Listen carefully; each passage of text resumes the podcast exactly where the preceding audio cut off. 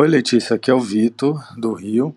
É, eu queria que você falasse um pouco sobre as bikes é, que tem para alugar por diária, por hora em Viena. Como é que funciona? Quais são as opções e qual o custo médio delas?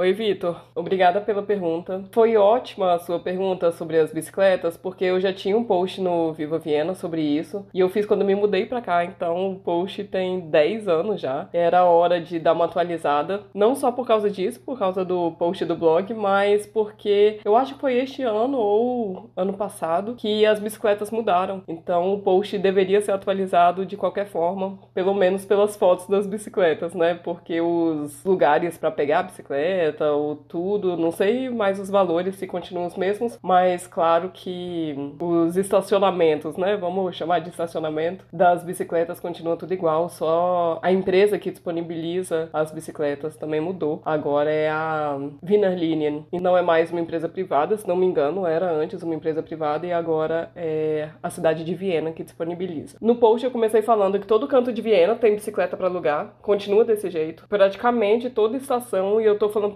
praticamente só porque vai que tem alguma exceção que eu não conheço, né? Então tem que deixar em aberto, mas toda estação vai ter ou colada na entrada da estação ou bem próximo vai ter esse estacionamento de bicicletas que as bicicletas estão travadas. Nesse lugar que elas vão estar enfileiradas, que você vai poder alugar uma. Aqui em Viena eu não ando muito de bicicleta porque em Brasília eu não andava de bicicleta. Brasília não é feita para andar de bicicleta.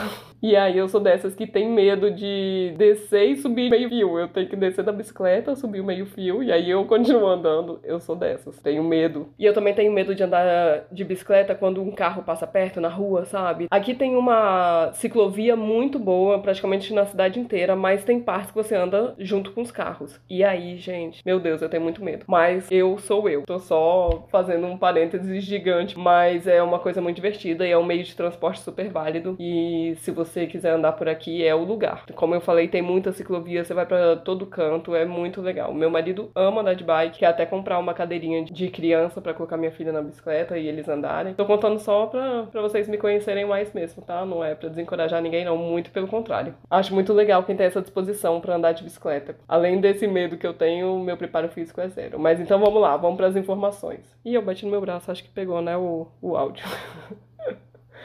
Vambora. Uns números para vocês terem noção da, de como a rede é boa aqui de bicicleta, de bike sharing. São 3 mil bicicletas e mais de 200 estações espalhadas pela cidade. Hoje em dia, parece que em todas as bicicletas tem um QR Code, e aí você já escaneia. Também tem um telefone, uma hotline, para você pegar, mas acho que não faz sentido, né? Para turista fazer uma ligação, acho que não faz muito sentido. É melhor pelo, pelo QR Code que todo celular tem. E aí tem um cadeado. Então o cadeado abre automático depois que você escaneia esse QR Code. Você pode parar a bicicleta, tipo fazer pausas sem finalizar o aluguel da bicicleta. Você ativa no aplicativo o modo pausa e o cadeado vai fechar. Esse período de pausa não vai ser cobrado. Como é que é a devolução? Você vai lá no, nessa fileirinha de bicicleta, isso continua igual, você coloca lá no, no docking e o aluguel termina sempre por fechar o cadeado nesses pontos de devolução, né? Nessas fileirinhas de bicicleta. A finalização vai aparecer na hora pelo aplicativo. Então, quando você devolver a bicicleta, você tem que ficar atento a isso. Olha no aplicativo para ver se terminou, senão eles vão continuar cobrando. Não é muito raro ver pedestres andando na ciclovia, ainda mais na agora no verão, que a cidade fica um pouco mais cheia. Então, quando isso acontecer, você precisa buzinar. E não é gritar, sai da frente. Não, é buzinar mesmo.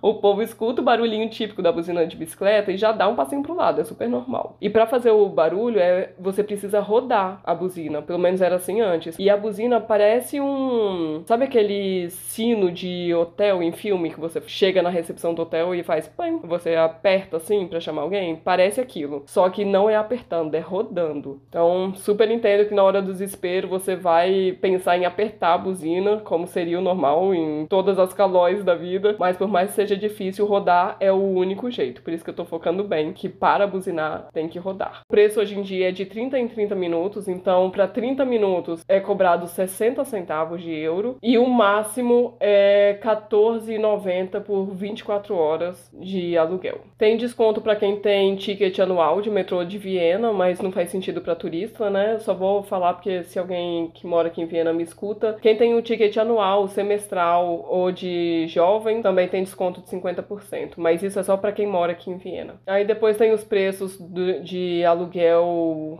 por ano, né? Como se você fizesse um cartão fidelidade por um ano inteiro, e acho que também não faz sentido eu falar aqui, mas por curiosidade custa 49 euros o ano. Já que eu falei o valor do, do ticket anual do aluguel de bicicleta, que é 49 euros por ano, neste valor só tem incluso os 30 primeiros minutos. Depois, cada 30 minutos costa.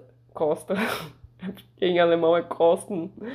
Os pro... Cada 30 minutos extra custa 60 centavos. Ou seja, tu vai fazer o ticket anual pra quê, né? Enfim. Então ficou muito mais fácil o aluguel e a devolução, né? Pelo cadeado e, e pelo aplicativo. Muita coisa mudou, né? De quando eu me mudei pra cá, pra, pra como é hoje em dia. Mas o registro continua obrigatório e gratuito. Você tem que fazer o registro só na primeira vez, tá? Só antes de usar a primeira vez, você tem que se registrar no aplicativo Nextbike. E também dá para fazer online no site nextbike.net. Os links estão aqui na descrição do episódio. Para verificar se você deu um cartão válido, eles vão cobrar um euro, mas é, é só para ver se o cartão tá válido. Esse um euro que eles cobraram na hora do registro vai ser convertido em, em minutos de, do aluguel de bike. O pagamento pode ser por Visa, Mastercard Apple Pay, Google Pay ou PayPal. Só pode alugar essas bicicletas quem tem 16 anos ou mais. Olha, tá aqui falando que tem o Next Bike em outras 300 cidades e 26 países. E quem tem esse registro no Next Bike, né, pode usar a mesma conta em mais de 300 cidades e 26 países. Isso é muito legal, só não tem especificando quais são esses países para saber se são países que brasileiro costuma fazer, né, depois de Viena, tipo, se conectasse Viena, Budapeste ou Bratislava ou Berlim, são cidades que geralmente o brasileiro casa numa mesma viagem para Viena, né, mas aqui não tem especificado quais são essas cidades e nem quais são esses países. Se você viajar e for ver a bicicleta e lá tiver escrito Next Bike, é porque você pode usar a sua mesma conta. Ah, e como é tudo feito pelo aplicativo, você pode reservar uma bicicleta até 15 minutos antes de você for pe mesmo pegar a bicicleta. Por exemplo, você tá na, na tua casa você, ou no lugar da sua hospedagem, só tá faltando colocar o tênis e, e ir embora e você não, não tá muito longe de uma estação de metrô. Você entra lá no aplicativo, já reserva a sua bicicleta, coloca teu tênis,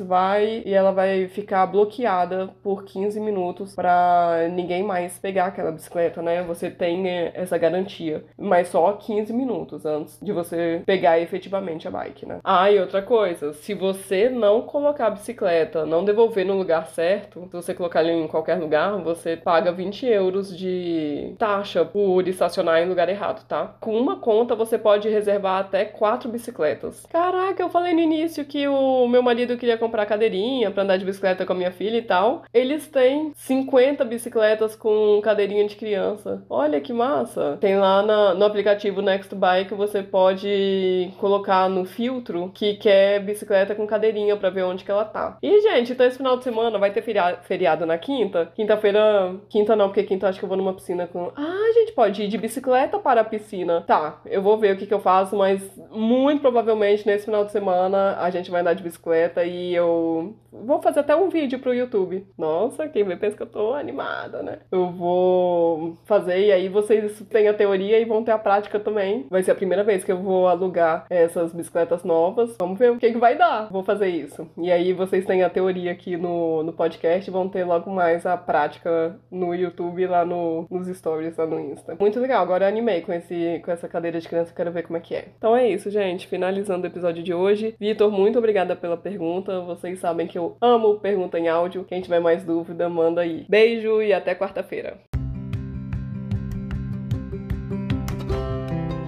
Agora é a sua vez de mandar a sua pergunta. Na descrição de cada episódio tem um link para você mandar sua dúvida em áudio. Pode ser sobre qualquer assunto. O que você quiser saber, vai lá, aperta no link e pergunte. Eu sei, dá um pouco de vergonha. Você acha que eu tô aqui como? A minha dica é: não pensa muito. Vai lá, clica, faz o áudio, nem precisa escutar para ver se ficou bom. Aperta enviar e a sua dúvida pode ser o próximo episódio. Não ia ser o máximo? Ah, se você acha mais prático, pode enviar sua pergunta em áudio também lá na mensagem privada do Instagram. Meu perfil é @vivaviena com um N só. Um beijo e muito obrigada por participar.